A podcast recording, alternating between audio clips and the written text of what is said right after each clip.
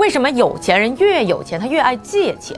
那很多的理财建议呢，都会告诉你啊，不要乱借钱，不要乱刷信用卡，有多少花多少。但是这个世界上事实是，越有钱的人，越有钱的公司，他欠的钱也就越多。比如说啊，一直以富豪自居的前美国总统特朗普啊，这个董王个人的债务啊，预计已经超过了十一亿美元。股神巴菲特不缺钱吧？他的公司 Berkshire Hathaway 常年手上是握着几百亿美元的现金啊。但你去看一看他到去年九月底的财报，你会发现他竟然还有两百多亿美元的长期债务。再来说一说这个现金流好的不行的苹果，你去看他去年第四季度的财报，你会发现他有啊长期债务高达九百九十六点二七亿美元。嘿，你肯定想问啊，怎么会这样呢？难道不是没钱你才要借钱吗？错。真正呢，想要积累财富，你一定要理解债务，学会如何正确借钱。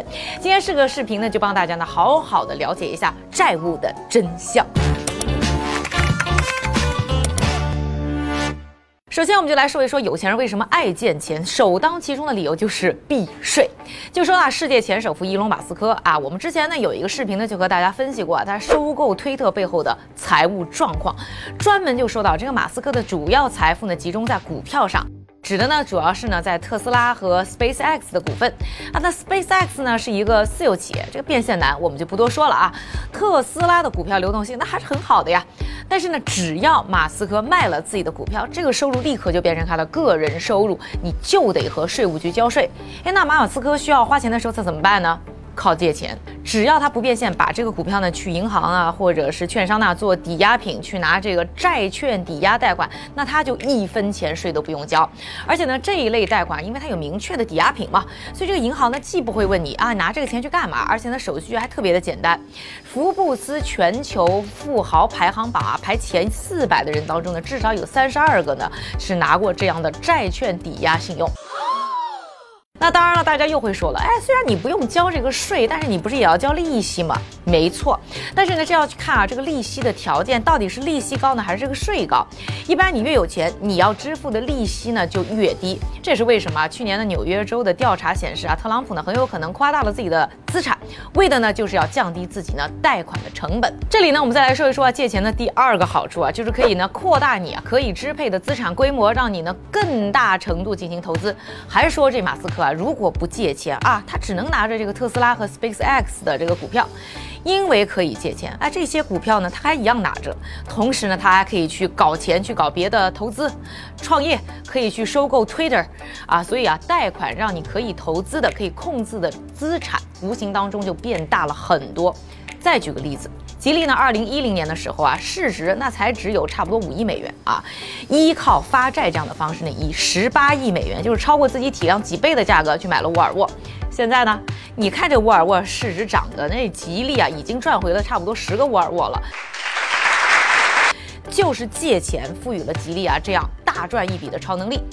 那第三个呢，借钱的好处呢，就是可以解决呢现金流的问题。马斯克呢，二零一九年的时候啊，拿着他的五处房产呢，去拿过一个呢六千一百万美元的房贷，说他像我之前呢介绍过的，创办的城堡集团的金融大佬尼斯格里芬啊，还有什么 Beyonce 和 Jay Z 啊，也都拿过呢类似的房贷。一般啊，这些人都是遇到呢临时要什么交税啊、交赡养费啊、律师费啊等等呢，要花钱的时候，手上呢现金不够，又不想变现呢其他的资产怎么办？使用贷款呢就可以帮助他们，又不影响了自己的整体资产，又不用增加呢额外的税务，同时呢又拿到现金。当然了，借钱这个风险肯定是在的，大家呢也都非常的清楚啊。从什么恒大危机到冰岛破产，都和债务有关。但是呢，今天呢想让大家了解的是说啊，这个债务啊，它只是一个工具啊。到底对你的财务状况它是发挥什么作用？是看你如何使用它。到底要怎么样借好钱呢？这里呢和大家分享了我的大原则，就是只借能帮我挣钱的钱。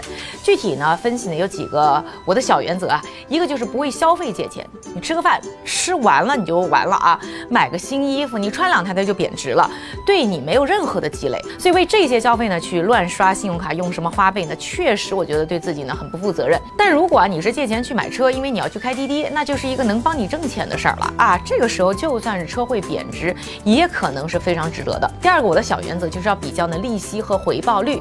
一般呢，只有呢回报率明显大于利息的时候，才值得你去背债。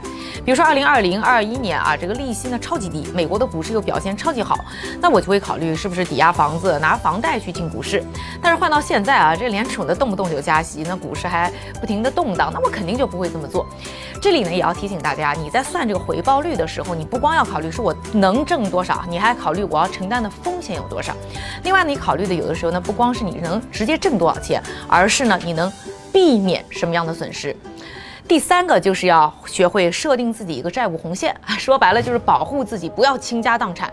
债务毕竟有风险，当然每一个人呢，他的承受能力不一样啊，根据自己风险承受能力以及对回报率有多大的这个期待值来设定一个合适的自己的红线。今天说了这么多，就是希望大家能更好的认识债务，帮助大家更好的积累财富。大家还有什么好的啊和债务有关的经验呢？一定呢在评论区呢和大家分享哦。商业侦探家不放过任何一个有猫腻的案例。